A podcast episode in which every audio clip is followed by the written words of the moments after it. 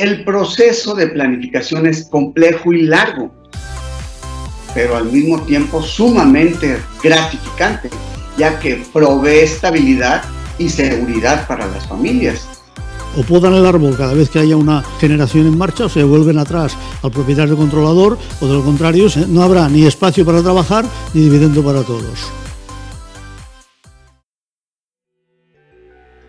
Bienvenidos al Consejo de Familia, el podcast donde hablamos de emociones e hilamos fino los temas de la empresa familiar. ¿Qué tenemos? ¿Cuánto tenemos? Y sobre todo, ¿cómo lo podemos averiguar?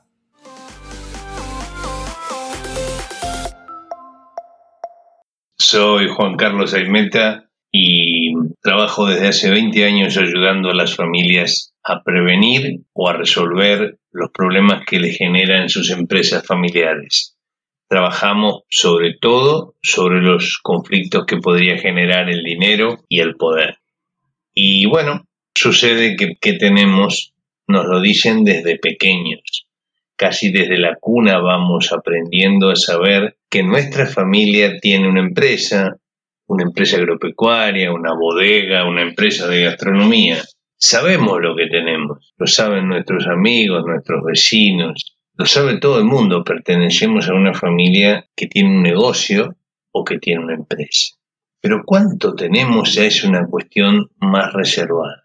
Quizás sea la prudencia, quizás sea el desconocimiento, pero ¿qué pasa cuando necesitamos sí o sí saber cuánto vale lo que tenemos? Por ejemplo, en el caso de una herencia. Y viene a ser que una vez se presentó en nuestro estudio, me gustan los cuentos porque dicen que los cuentos sirven para dormir a los chicos y para despertar a los grandes. Y esta es una historia real que parece un cuento. Él era un bioquímico muy comprometido con su profesión, con un prestigio bien ganado en su oficio, y de un cierto nivel profesional que podría hacer suponer que tenía claras muchas cosas del mundo de los negocios. Pero la verdad que lo suyo era un tubo de ensayo y no los negocios. El mundo del business le resultaba bastante ajeno, aunque sabía que su familia tenía algo que ver con el campo, con las vacas, con la hacienda, algo que ver con eso. Cuando papá murió, viene a ser que él creía que había heredado hectáreas y le quisieron dar papeles y se presentó muy enojado en el estudio a decir mi padre me dejó hectáreas y me quieren dar papeles. Me estafaron, me engañaron. ¿Qué había pasado? Parece que nadie le había dicho que el padre había constituido una sociedad con su tío y que todas las hectáreas Toda la hacienda eran hoy activos de una sociedad comercial. Por lo tanto, lo que él había heredado no era tierra, sino acciones. Lo que él había heredado no era una vaca o una cabeza de ganado, sino activos de una sociedad. Hacienda que estaba computada como un bien de cambio en una sociedad dedicada a la explotación ganadera y esto cambiaba bastante las cosas, porque él ya no iba a poder luego disponer de lo que creía que había heredado solo.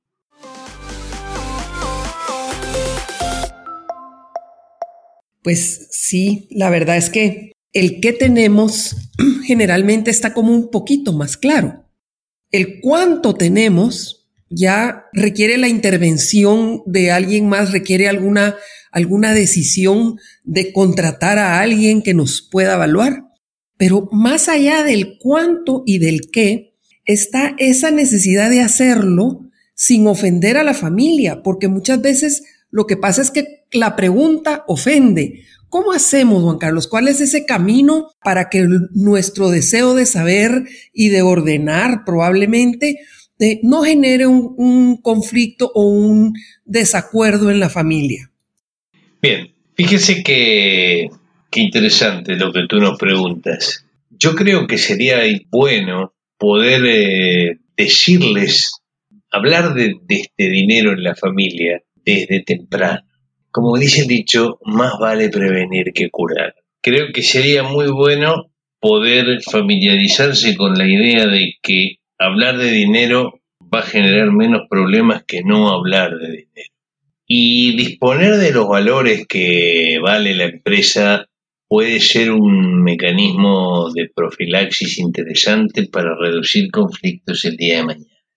Porque ¿cómo se explica que un profesional adulto haya vivido toda la vida sin saber que era socio o que podía ser socio el día de mañana como heredero de sus hermanos?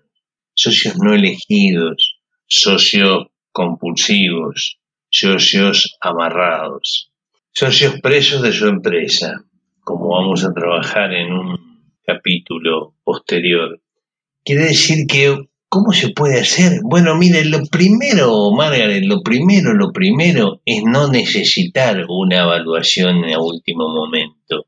Lo primero es tenerla. Eso facilita que los hermanos y los herederos se reúnan en torno de una mesa y puedan conversar sobre bases más ciertas. Lo segundo es poder instalar el tema desde la segunda generación. Si la primera no se anima, podemos ponernos de acuerdo con mis hermanos, con mis familiares, con mis herederos, para saber cuánto va a valer lo nuestro, de preferencia en vida de papá. Y si eso no fuera posible, y no podemos llegar a un acuerdo cuantitativo, al menos a un acuerdo cualitativo, que lo primero que vamos a hacer sea pedir una evaluación y tener preacordado a quién. Hay que tener en cuenta que muchas empresas familiares de primera generación son reinversoras compulsivas. Esto quiere decir que distribuyen poco dinero como dividendos. Cuando una persona ha vivido media vida siendo un pobre rico, lo digo no de una manera despectiva, pero rico en patrimonio y pobre de caja, luego pierde noción de cuánto vale el patrimonio que le estaba generando esa renta pequeña. Se ha acostumbrado a que la familia tiene un patrimonio que genera poca caja. Por supuesto, siempre hay una rama de la familia involucrada en el negocio y ellos conocen en profundidad el tema. Esto también podría ser conflictivo que haya grupos de parientes que dominan los secretos de los negocios y sobre todo los secretos del dinero, y otro grupo de familiares a quienes por su oficio, por su vocación, se les limita o se les niega la información sobre los fondos. Hay cosas eh, que son como de sentido común, ¿no? Decían las abuelas, el casado casa quiere y cosas por el estilo.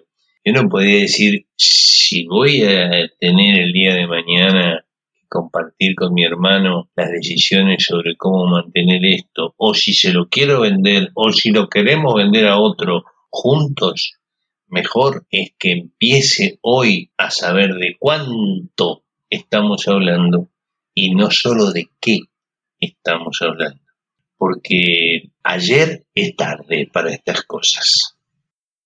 Pues sí, entonces, regresamos al tema de la importancia de hacerlo a tiempo, ¿verdad? Eh, decía mi papá que el agricultor vive pobre y muere rico. Es parte de lo que estás diciendo, ¿verdad? Esa necesidad de, trabajar y de, y de ir haciendo día con día, probablemente lo, eh, se pierde la dimensión real de lo que tienen.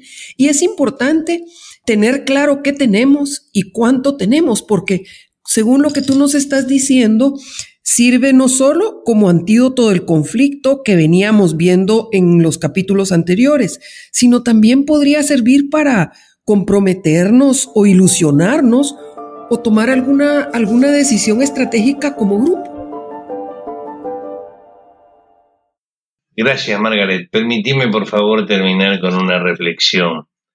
Eh, muchas veces estas cuestiones tienden a cuidar algo que los métodos de evaluación de empresas no alcanzan a captar.